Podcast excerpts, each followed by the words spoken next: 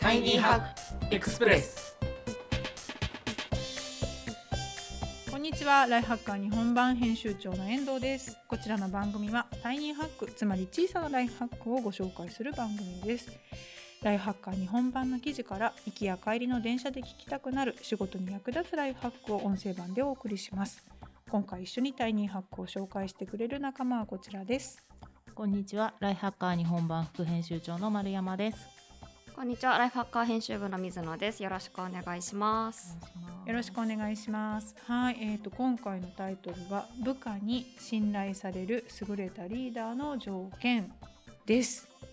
はい、はい、えっとこれね始まる前の打ち合わせでみんな実はリーダーでもあるし、えーとまあ、上司もいてっていう立場なんですよね。えっと私は一応この部署では編集長っていう感じでおりましてで丸山さんが副編集長で、まあ、現場のスタッフをデスク役のような感じというか、はい。副編集長としてまとめてくれている。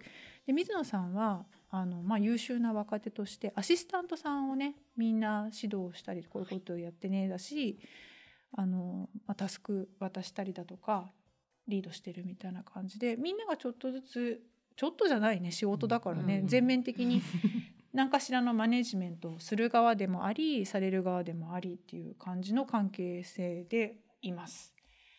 っていう中でどうですか？水野さんどう？うーんあじゃあ水野さんはねだからね信頼される優れたリーダーだと思ってるんです。ありがとうございます。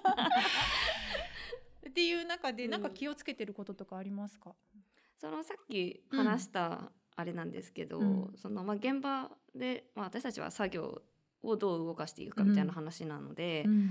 あのまあな何かしてもらう時には、うん。ある程度の型を作ってあげてそれを共有する。うん。で、ある程度余白は残すっていうのは意識的にやっています。うん。っていうのもやっぱりその型がないとどう取り組んでいったらいいかわからないですし、わからなくて悩んでしまうっていう時間がもったいないなと思うので、なので型は作る。である程度の余白を残すのはなんか別に私のやり方が正しいとも思ってはいないので、うん。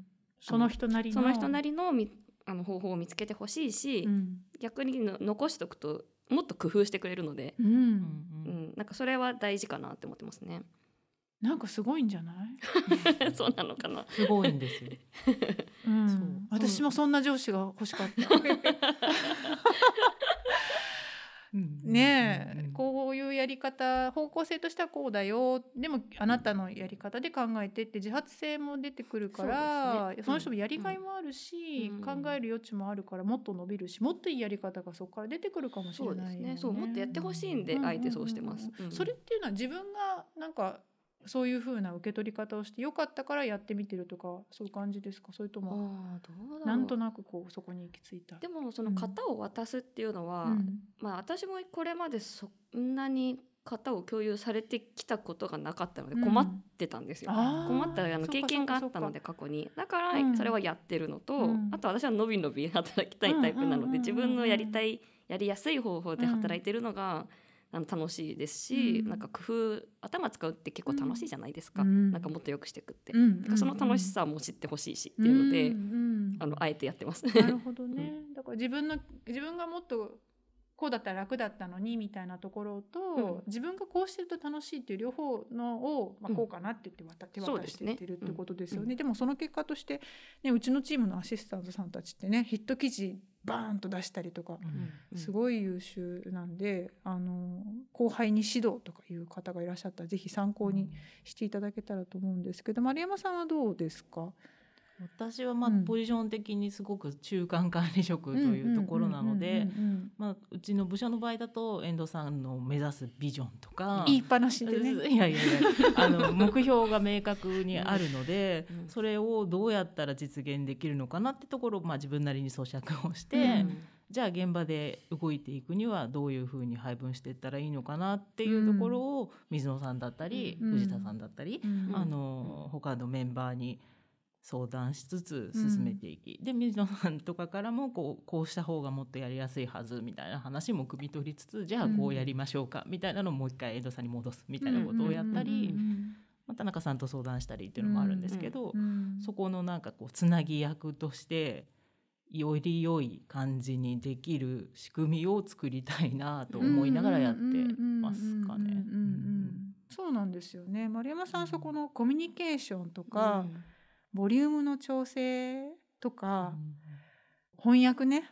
翻訳。翻訳多分得意なんで、翻訳業だよね、翻訳業結構長らくしてる印象はあますね。見抜いてくれてるんです。そうそうそうそう。だからそうなの。で、そうなんですよね。だから咀嚼してくれてちゃんと伝わってるっていう安心感があるので、うん、割と私は自分がマネジメントとかリーダーシップとか考えずに言いたい放題？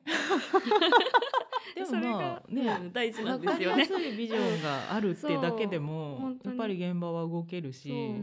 何のためにやってんだっけとかそこが見えなくなっちゃうと結局組織って動かないじゃないですか。で動きたくても私の力じゃどうにもできないこととかを、遠藤さんじゃあ何とかしますってやってくださるのであなんか話通してきてくれたりとかってこともありますし、何よりその。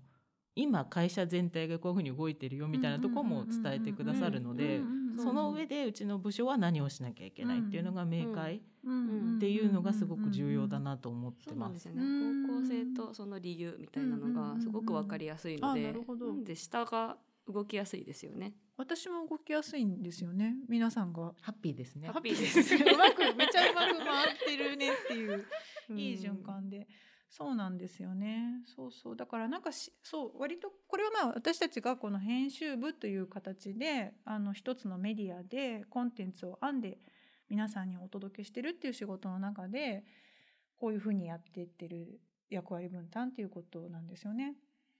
なんかでも今までの経験でこういう上司は嫌だったとかこういうリーダーは苦手だったなとかそういうのありますか？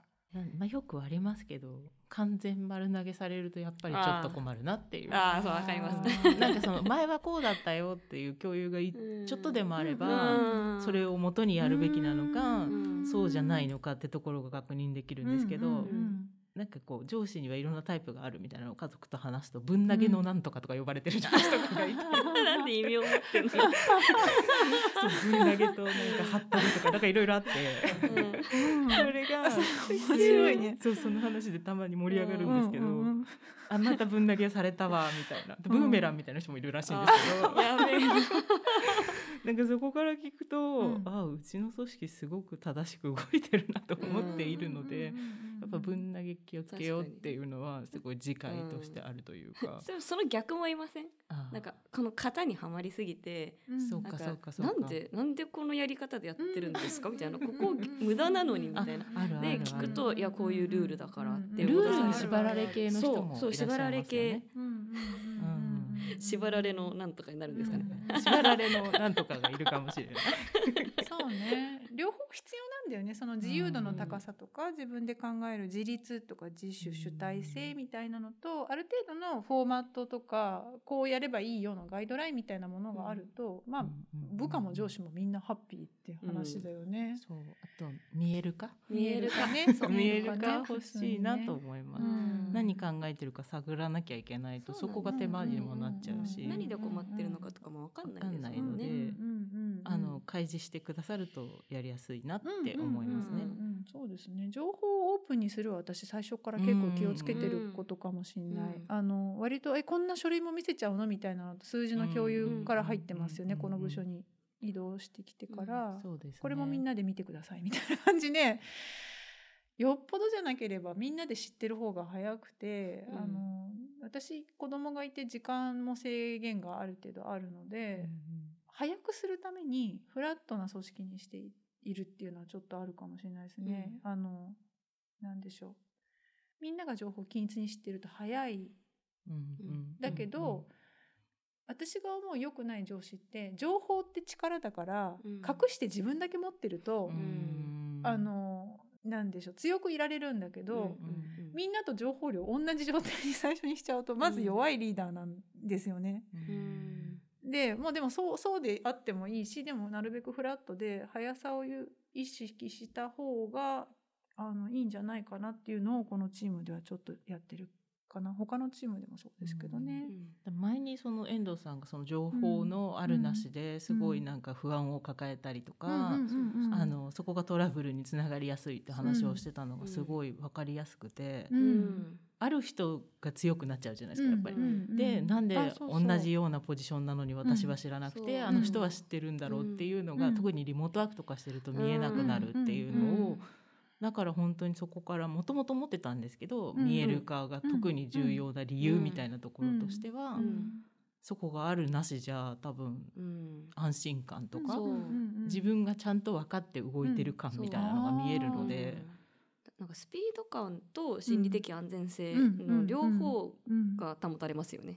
そう。そうそうそうそう。そう情報のフラット化は一つすごく心がけてるし、情報格差がまあ同じことを言ってるね。格差がない状態にしたいなと思ってるけれども、ある程度そのレイヤーは持った方が副編集長にはここを考えてもらいたいし、現場の人にはここを考えてもらいたいしっていうのはデザインして渡さないと。その みんなが言いたいこと言ってみたいな風だともうまとまんないから、そのあの、まあ、この部署のこのマネジメントに関しては情報のデザインっていうのはちょっと意識してやってることかもしれないですね。そうそうそう。なんかそれは合理的な方だからもっと私自分の中での精神論とかあるんだけど それはあんま人の役に立たないんで。そうそうそうそう。でも、うん、情報の提供の仕方っていうのはいいみたいですね。お二人からフィードバックもらって私もすげえ今勉強になりました。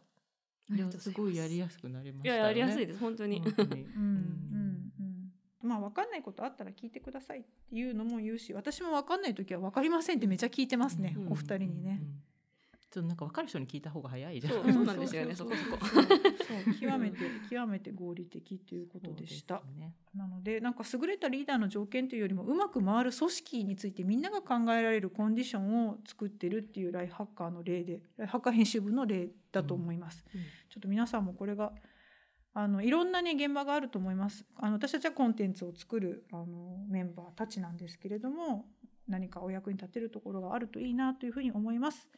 はい、えー、そんなわけで今回ご紹介した記事は部下に信頼される優れたリーダーの条件でした。ポッドキャスト版お聞きの方は概要欄に記事の詳細がございます。ぜひご覧ください。